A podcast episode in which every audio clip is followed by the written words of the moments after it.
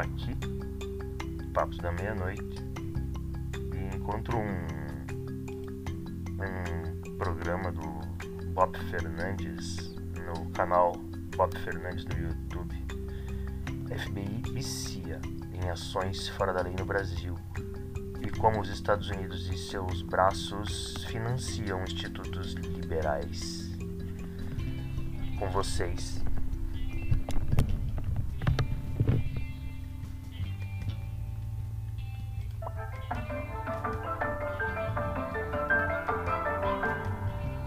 O FBI, que é a polícia dos Estados Unidos, atua dentro do Brasil. Assim, como sabemos, outras agências de espionagem ou policiais dos Estados Unidos e não só. Enquanto ingênuos ou cooptados, seja como for, sacam a teoria da conspiração, vamos a fatos. Desde a Lava Jato, por anos, nos Estados Unidos, não apenas o FBI tem trabalhado no Brasil.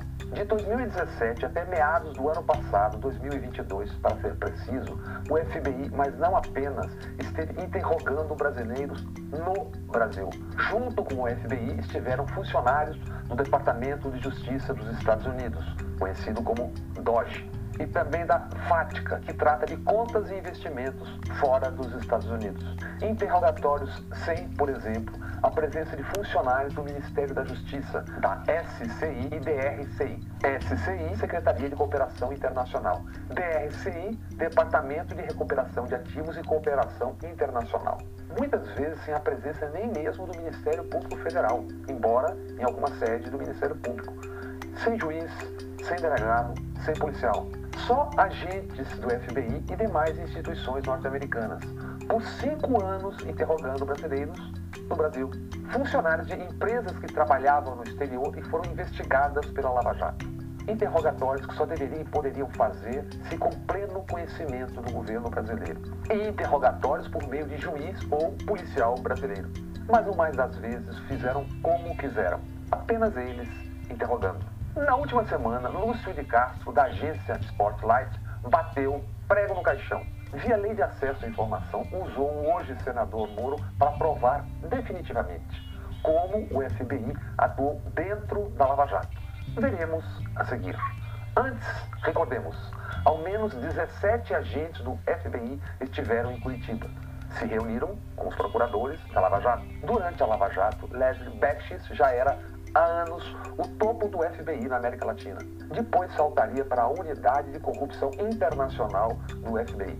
Numa das conversas capturadas pela chamada Vaza Jato estão Vladimir Aras e Deltan Dallagnol. Vladimir Aras, procurador que no Ministério Público Federal supervisionava a cooperação internacional na SCI a Secretaria de Cooperação Internacional.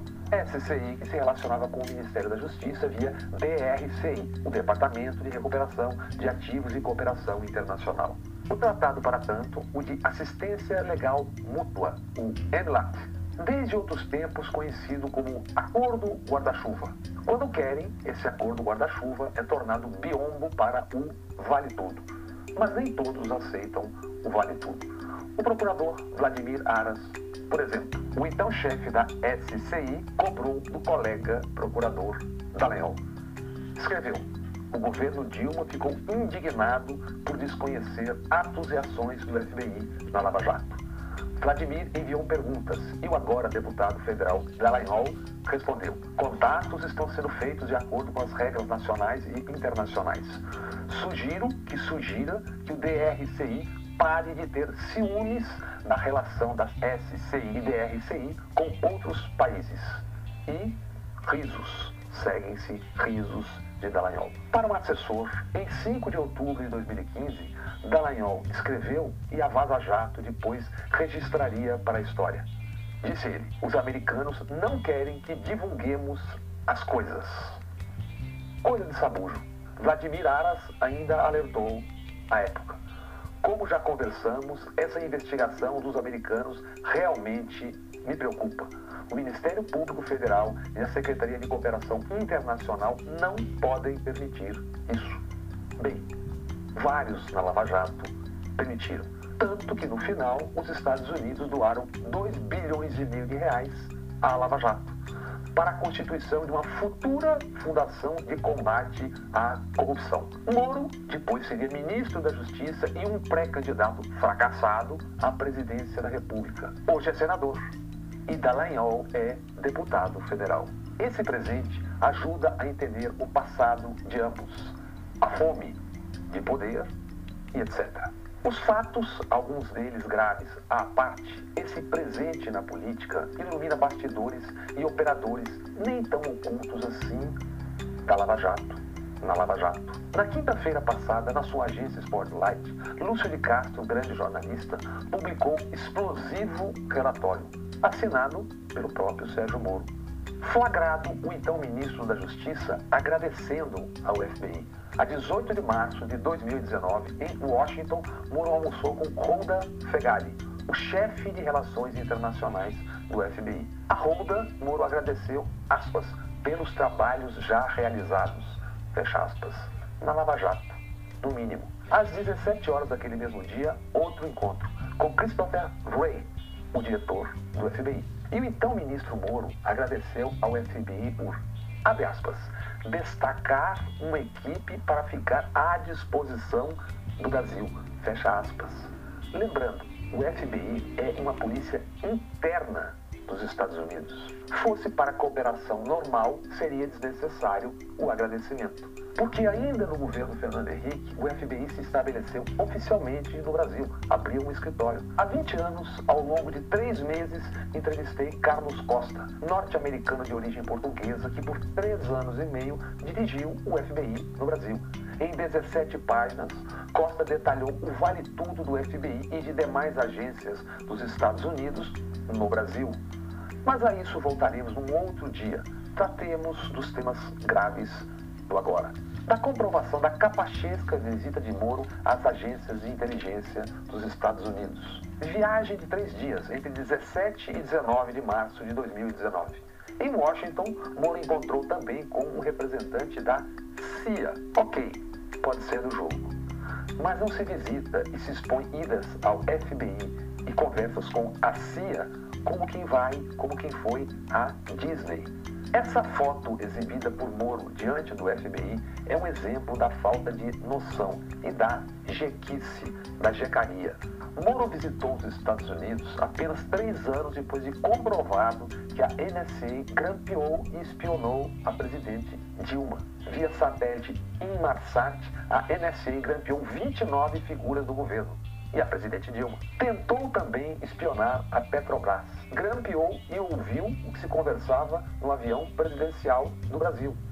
E o ex-juiz da Lava Jato agradeceu ao FBI, aos norte-americanos.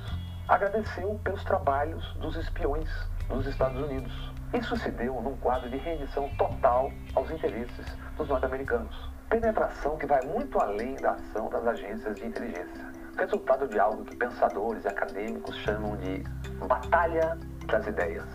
De como espalharam pelo Brasil, claro que não só o Brasil, os chamados institutos liberais, as ideias liberais, que nas nossas bandas nada mais tem sido do que depósitos do ideário da direita e, especialmente, da extrema-direita. Vamos a algumas informações e números elucidativos, expostos num trabalho extraordinário, publicado no número 38 da Revista Brasileira de Ciência Política. Título do trabalho acadêmico de Camila Feix Vidal e Jade Lopes. Repensando a dependência latino-americana.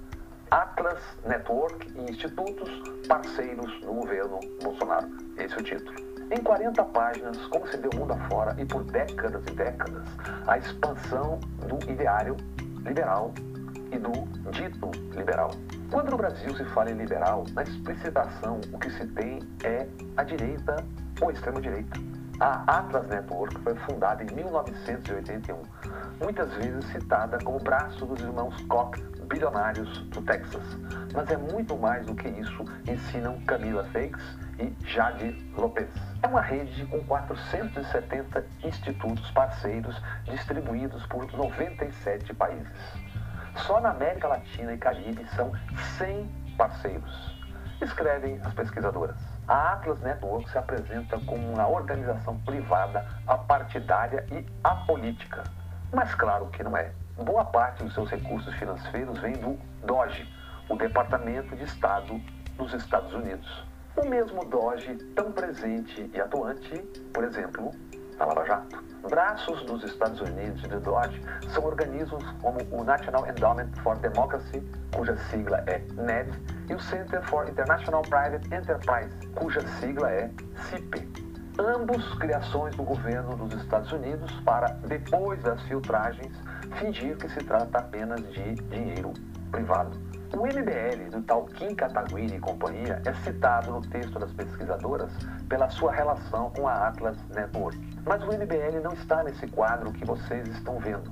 Quiçá devido ao passado de sujas lutas intestinas entre os seus, lutas em torno do Vilmetal. A Atlas cita como exemplos de grandes conquistas o governo Bolsonaro, embora acrescentando, apesar da retórica feia. Para essa gente, defender tortura e torturadores, ditadura, matar, estuprar indígenas é apenas retórica feia.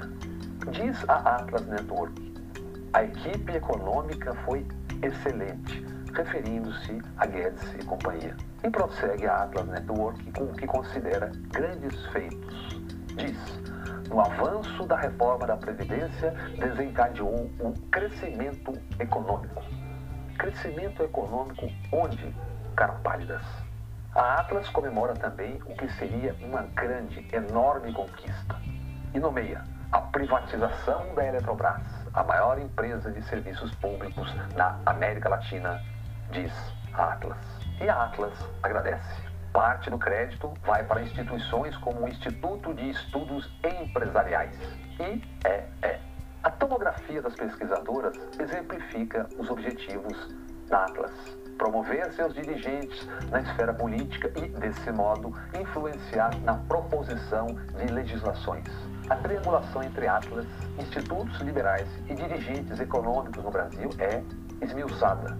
Como esperado, deságua, no final, no âmbito político. Vide ascensão de Bolsonaro e integrantes da equipe econômica. Relatam as pesquisadoras Camila Feix Vidal e Jade Lopes. Ao menos 14 dirigentes de institutos parceiros da Atlas do Brasil fizeram parte do governo Bolsonaro. Com muita calma e depois parando neste quadro, as amigas e os amigos poderão apreciar essa lista tão interessante para a história. Paulo Guedes citado como membro fundador de um dos institutos, o Mises. Aprecie depois, amigas e amigos, com moderação.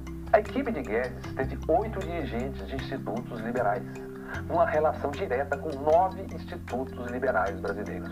E nesta terça-feira, o O Mercado já cobrava de Gabriel Galípolo. O indicado por Haddad para a direção de política monetária do Banco Central terá que, aspas, demonstrar independência. É de dar nojo, aspas. Alejandro Chaffin é um economista argentino radicado nos Estados Unidos. Ele presidiu e foi correia de transmissão da Atlas da América Latina de 1991 a 2017. Em setembro de 2019, sob Guedes e Bolsonaro, o Congresso aprovou a Lei de Liberdade Econômica. A medida provisória foi formulada em uma reunião com 14 representantes de institutos liberais, todos ligados à Atlas Network relatam Camila Feix Vidal e Jade Lopes. Depois aprecie essa lista melhor, degustando, com calma. Lendo o trabalho e o que diria depois Alejandro Chaffin, resta uma impressão, a de um congresso povoado por despachantes. Confessou o tal Chaffin. É o melhor plano que vi e avaliei durante minha longa carreira em pesquisa e defesa de políticas. De porta-vozes da imprensa, mídias, não falam as pesquisadoras. Falo eu. Citados nesta pesquisa, entre outros, os institutos Mises e Millennium, que têm integrantes como comentaristas em emissoras de TV, rádio, em jornais, revistas e sites. Todos temos o direito de defender o que pensamos. Mas no caso do jornalismo, além do rigor factual, das informações corretas, é necessário algo mais que leitores, ouvintes, espectadores, internautas saibam das ligações, quando mais viscerais. Seria interessante que cada um exibisse, apresentasse suas ligações, digamos, institucionais. Sem esmiuçar detalhes, as pesquisadoras informam. Entre 1998 e 2018, a Atlas recebeu e distribuiu para parceiros mundo afora 139 milhões 499 mil dólares. No câmbio de hoje, uns 700 milhões de reais. Por 11 anos, a América do Sul e Central receberam quase 10 milhões de dólares, ou 50 milhões de reais. Mas desde 2016, certamente não por acaso, a nossa região é a que mais recebe recursos da Atlas Network no mundo.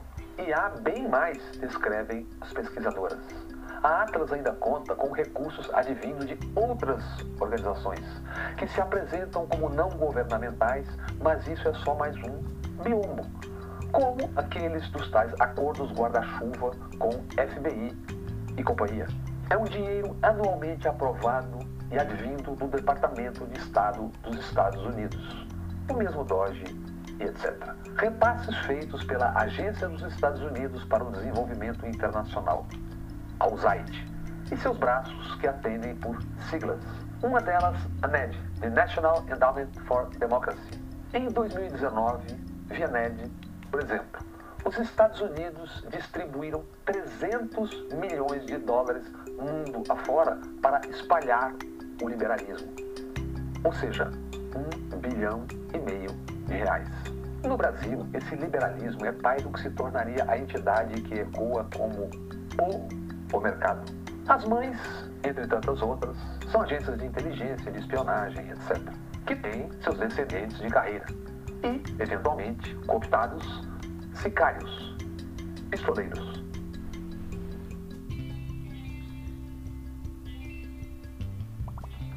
É. Aqui. Bob Fernandes, publicado em 9 de maio de 2023.